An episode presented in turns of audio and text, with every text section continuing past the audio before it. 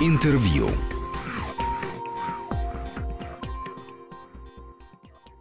Студии Григорий Заславский. Добрый день. И я с удовольствием представляю нашу сегодняшнюю гостью. Это директор Музея русского импрессионизма Юлия Петрова. Здравствуйте, Юлия. Здравствуйте. В музее открывается э, большая выставка, и это выставка из э, коллекции выдающегося музыканта, народного артиста СССР Владимира Спивакова. Ну, э, я понимаю, что, конечно же, все известные люди так или иначе давно знакомы, но все-таки почему все это происходит в Музее русского импрессионизма? Там будет Коровин? Там будет много всякого интересного, э, много удивительных имен, много неожиданных сочетаний имен. Но в первую очередь, наверное, нужно сказать о том, что мы ведь частный музей. Мы музей, выросший из частного собрания. Кому, как не нам, открывать, показывать, уговаривать коллекционеров, показывать свои собрания публики. Конечно, эту работу ведут и государственные музеи, но мы э, поняли, что для нас это точно должно быть одной из важных задач. Хотелось показывать интересные, необычные собрания, нетипичные.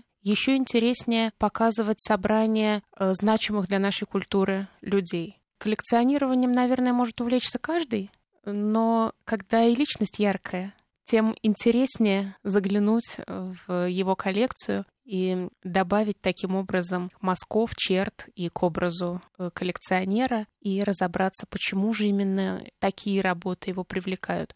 И вот как раз коллекция Спивакова в этом смысле оказалась очень многогранной, даже многослойной. Но знаете, когда я предвкушала знакомство с этим собранием, я думала, ну что я могу увидеть? Ну, наверное, будут первые имена, э, наверное, будут хрестоматийные сюжеты, натюрморты, портреты, пейзажи русские. Но... Так, русских пейзажей не было? Вы знаете, Русские пейзажи, конечно, есть. В каком же русском собрании обойдется без русских пейзажей? Но Спиваков как-то очень тонко и грамотно в своей коллекции э, смог соединить произведения типичные для э, русских собраний, графику мира искусства, театральную графику, пейзажи те самые э, первых имен Кончаловского, Головина и нонконформистов, э, так называемое другое искусство, произведения уникальные для российского коллекционирования. Мы покажем как одну из составляющих этой выставки западную подстекольную живопись. Что это такое? Что это такое, да. Да.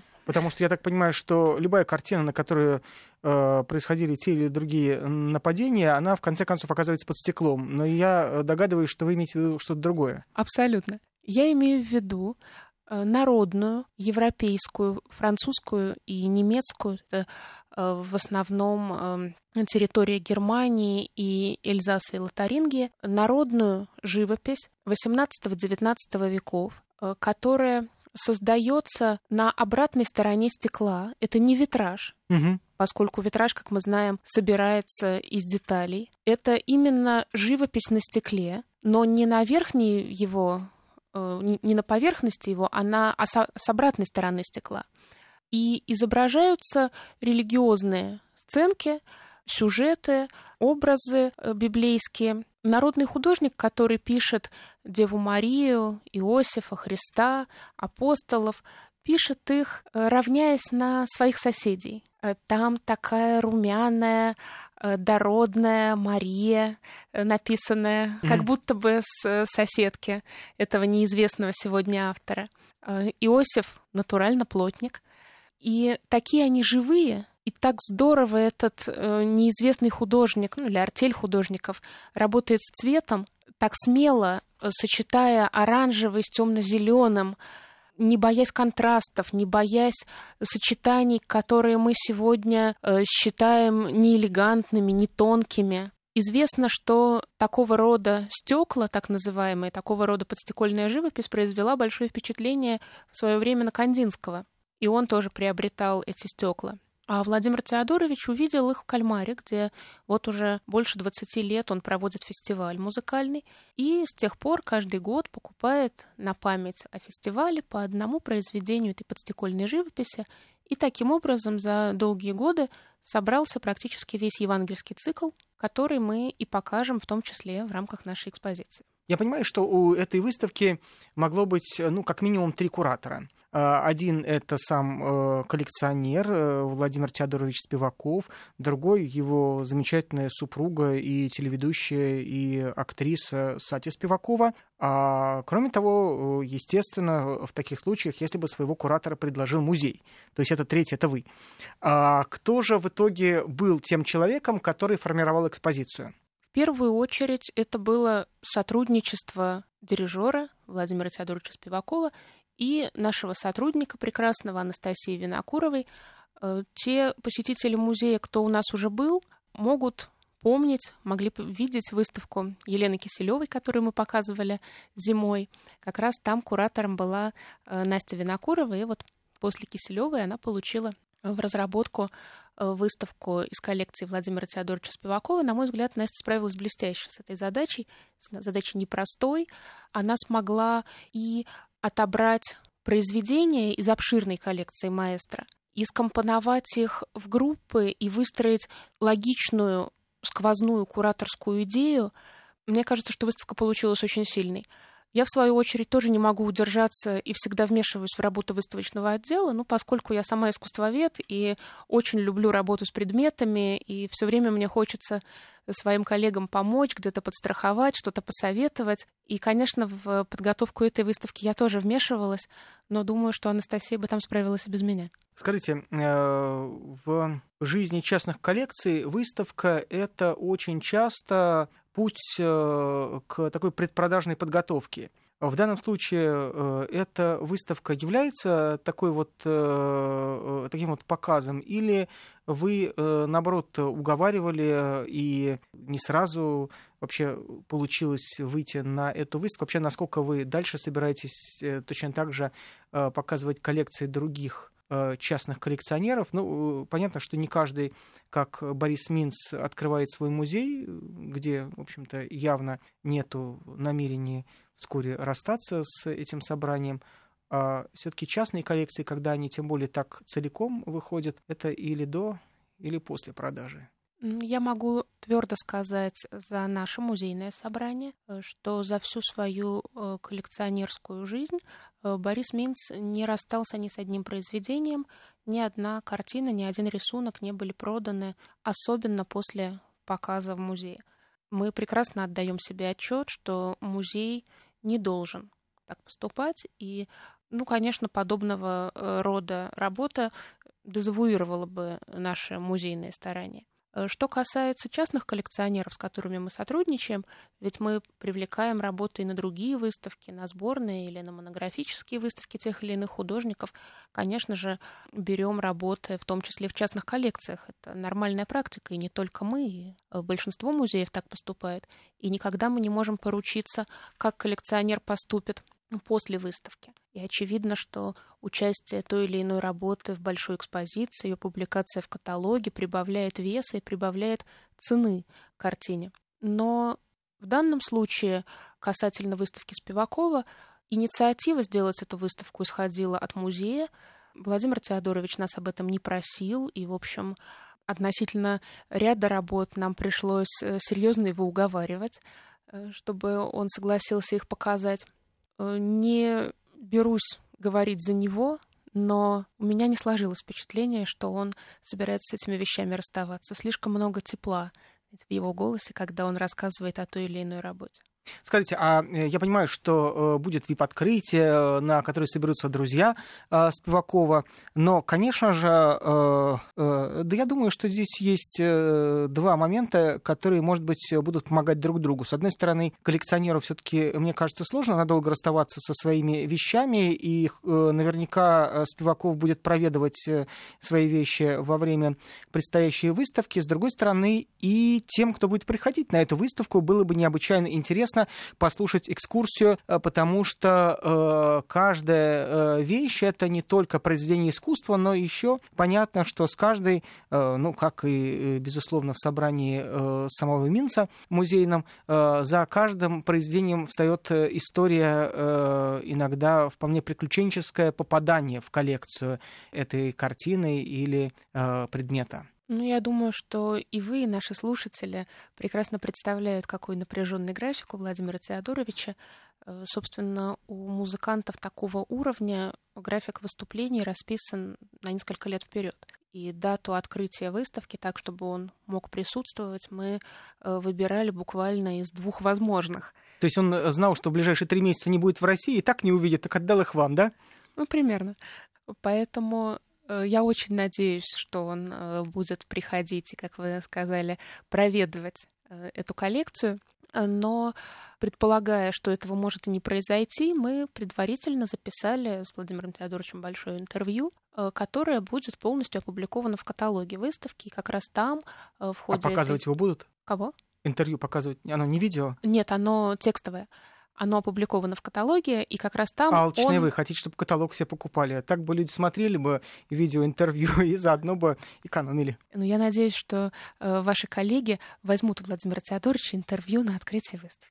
Э, я напомню, что Юлия Петрова, директор Музея русского импрессионизма, где вот-вот откроется выставка э, из коллекции Владимира Спивакова. Сегодня гостья Вести ФМ. Мы говорим об этой выставке, о Музее русского импрессионизма и его вот этой э, новой традиции представлять частные собрания широкой публике. Об этом говорим мы в сегодняшнем интервью.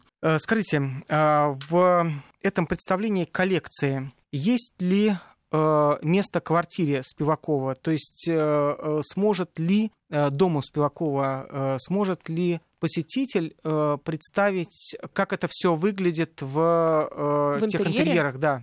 Ну нет, конечно, мы не ставили задачи воспроизвести квартиру маэстро, тем более, что очень многие произведения, особенно современные, привезены из Дома музыки. Не знаю, Представляют ли наши с вами слушатели, что значительную часть своего собрания э, Владимир Теодорович экспонирует в э, рабочих помещениях Дома музыки, и как раз для него принципиально, что посетители и сотрудники, и музыканты, которые приезжают в Дом музыки, могут эти вещи видеть и как-то с ними тоже взаимодействовать. Там очень интересные произведения. Это Клавиха Телепнев, это Егор Остров, современное искусство, оп-арт, оптическое искусство, э, коллаборация иску... живописи с фотографией. И как раз это крупные форматы, которые там смотрятся очень органично, которые, может быть, даже несколько тесновато в музейных залах. И как раз в музейных залах получилась этакая смесь тех вещей, которые окружают Спивакова дома, и тех, которые окружают его в Доме музыки. Я напомню, что говорим мы о выставке, которая открывается в Музее русского импрессионизма. Это э, выставка из собраний, частного собрания выдающегося музыканта, скрипача, дирижера, основателя и художественного руководителя Национального филармонического оркестра России Владимира Теодоровича Спивакова. Мы прервемся на выпуск новостей, чтобы через 2-3 минуты вернуться в студию и продолжить разговор. Интервью.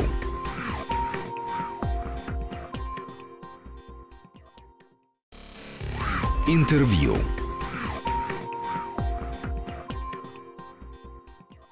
Мы продолжаем разговор. Э, с э, директором э, Музея русского импрессионизма. Говорим мы о выставке из собрания Владимира Спивакова, которая открывается в музее. Скажите, Юлия, вот вы уже заметили, а, что здесь работы показываются из московской квартиры Спивакова, из Московского международного дома музыки, где президентом работает Владимир Теодорович. Но понятно, что есть еще и, наверное, какие-то работы, которые есть у него за границей. И, наверное, было бы особенно интересно привести что-то э, из того, что никто из тех, кто и не бывал там за границей у Спивакова, мог бы увидеть в Москве. Здесь есть что-то оттуда?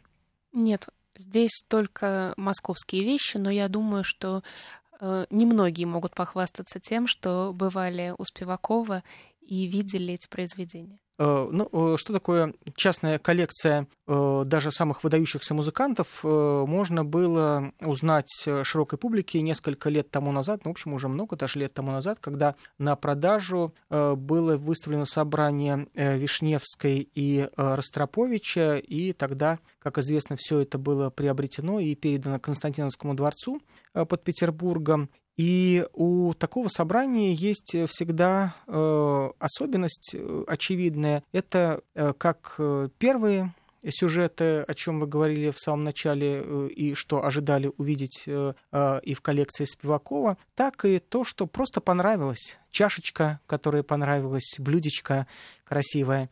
И э, понятно, что такую коллекцию можно покупать только целиком, потому что поодиночке э, многие предметы просто потеряют свою ценность вне связи с великими Э, именами. Э, вот здесь э, какие-то тарелочки, чашечки вы все-таки брали, имея в виду, что это коллекция, которая должна представить не только великие или замечательные работы, но и вкус великого человека и его портрет в каком-то смысле, да, вот из такая мозаика из произведения искусства.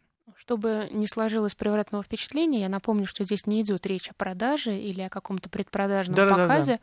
И мы, безусловно, не показываем все собрание, оно гораздо более обширно, чем э, те э, порядка 90 произведений, которые будут показаны в Музее русского импрессионизма. Разумеется, наряду с первыми именами есть и имена важные для собирателя, но подчас ни о чем не говорящие широкой публике. Владимир Теодорович сам э, комментирует это фразой «ну почему-то же я это купил».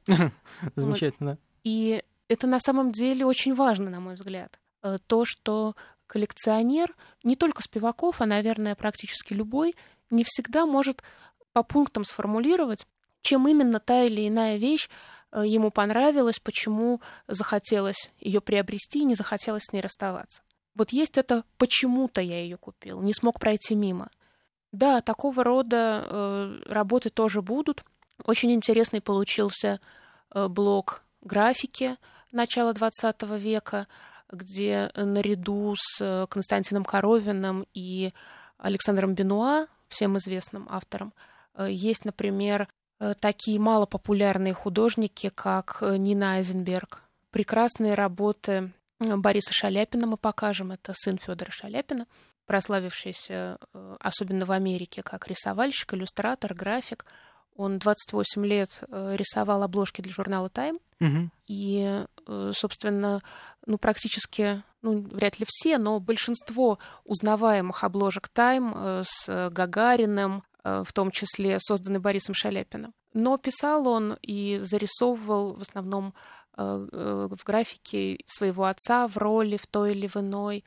И рисовал эскизы декораций к спектаклям, прекрасный, очень тонкий такой э, модерновый портрет его первой жены будет на выставке. Она статная красавица, в динамичном повороте представлена фигура, очень привлекательная женщина. Конечно, будут на выставке имена, о которых, может быть, зрители никогда не слышали, но тем интереснее, мне кажется. А вот интересно, когда художники Э, показывает свои работы в каком-нибудь известном музее, очень часто итогом э, этой экспозиции становится подарок художника коллекции музея одной из своих работ. В данном случае Спиваков что-то дарит в коллекцию музея русского импрессионизма или нет? Ну, Спиваков не художник.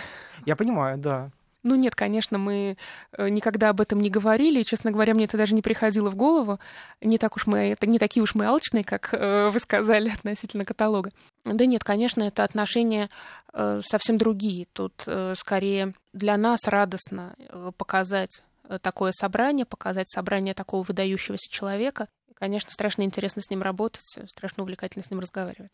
Скажите, а вот в таких случаях делается э, что-то вроде э, экспертизы? Э, я не сомневаюсь в том, что все э, работы, которые э, покупает и покупал Спиваков, они э, пришли с каких-то э, авторитетных э, источников и э, были предварительные экспертизы. Но поскольку вы называетесь музеем, то, наверное, вы тоже э, какую-то свою экспертизу проводите. Безусловно, конечно. И в те моменты, когда мы понимаем, что не хватает нашей компетенции, мы угу. обращаемся к коллегам, специалистам, и, безусловно, особенно применительно к этой коллекции, актуально обращение к наследникам художников.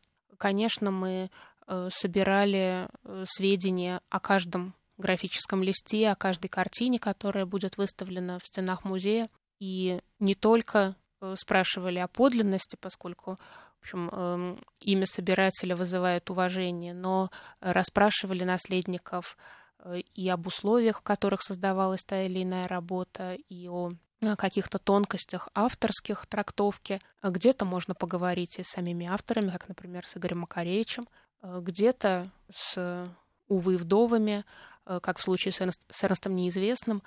Конечно, всю эту работу мы проводили и выходили на этих людей и советовались с ними, и тем интереснее получился, на мой взгляд, каталог этой выставки. Скажите, а для вас самой есть уже какие-то любимые работы в этой коллекции? Есть два прекрасных задника театральных, выполненные Борисом Шаляпиным к демону. Они такого кобальтово-синего цвета, и в них такая потрясающая экспрессия, что как только я их увидела у Владимира Теодоровича на стене, я сразу начала просить, чтобы эти работы нам обязательно дали. И все никак не могла поверить, что это Борис Шаляпин. Мне казалось, что это должен быть, должно быть имя, безусловно, первого ряда. А, скажите, а есть ли какие-то работы, которые э, в итоге вам не удалось выпросить на выставку? Одна, но мне бы не хотелось называть ее. А так вообще, в принципе, э, э, мне всегда казалось, что коллекционеры не очень охотно расстаются э, со своими собраниями, и примеры тех, кто э, при жизни передавал свои коллекции тем или другим музеям. В общем-то, этот список невелик, э, его легко этих людей пересчитать по пальцам. А в данном случае э, такое впечатление, что э, это было какое-то очень а, а, открытое желание Спивакова показать то, чем он владеет, и сделать это предметом достояния и в каком-то смысле чужими взглядами э, вот эту вот частную собственность испортить. Ну, как я уже сказала, нам пришлось э, слегка э, поуговаривать э, Владимира Теодоровича, чтобы он и на такой длительный срок, больше трех месяцев, и в таком большом объеме, более 90 произведений, предоставил вещи, вы верно сказали, ну, оголив стены в собственной квартире. Конечно, когда эта работа началась, он уже принимал в ней очень активное участие и настаивал на включении тех или иных произведений. Как раз э, одну работу никак нам не позволил взять, сказал, сказал, что с ней он расстаться не готов, даже на время. И э, каким-то произведениям есть музыкальные ассоциации, которые ни мне, ни моим коллегам, скорее всего, никогда не пришли бы в голову. А в э, выставка будет сопровождаться музыкой? Да. Ну, в исполнении Спивакова или Национального филармонического оркестра? Ну, или, или виртуозов Москвы? Или фонда Спивакова? Музыкант. Нет, э, не, не фонда, но э, в исполнении Спивакова с теми или иными коллективами.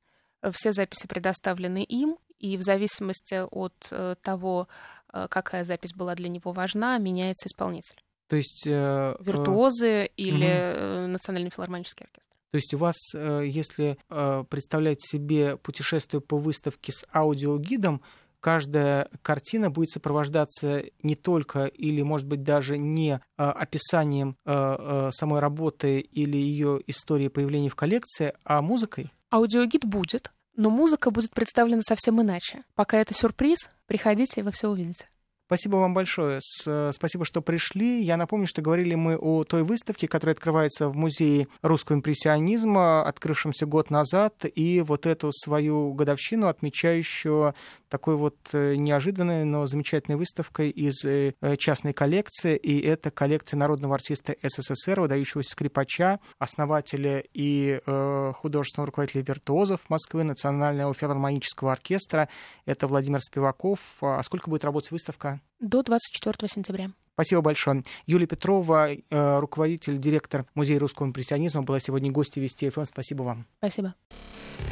Интервью.